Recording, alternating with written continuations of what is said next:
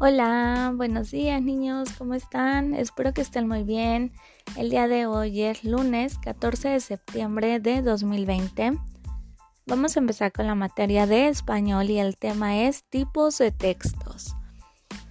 En esta semana vamos a estar trabajando con los tipos de texto que son diferentes. Te voy a decir con cuáles.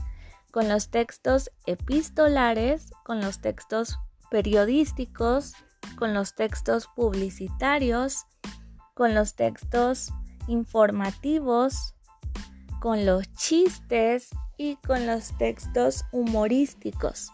Con eso vamos a estar trabajando en este mes. El día de hoy te voy a mencionar algunos muy rápido porque más adelante los vamos a ver uno por uno.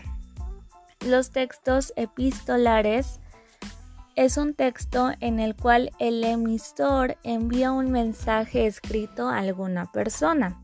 Ahí pueden entrar las cartas. El texto periodístico es cuando tú estás dando una noticia.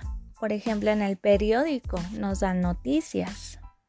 El texto publicitario es cuando alguien está vendiendo algo, estás promocionando algo. Por ejemplo, los anuncios que salen en la televisión del pan bimbo, de la Pepsi o de varias empresas.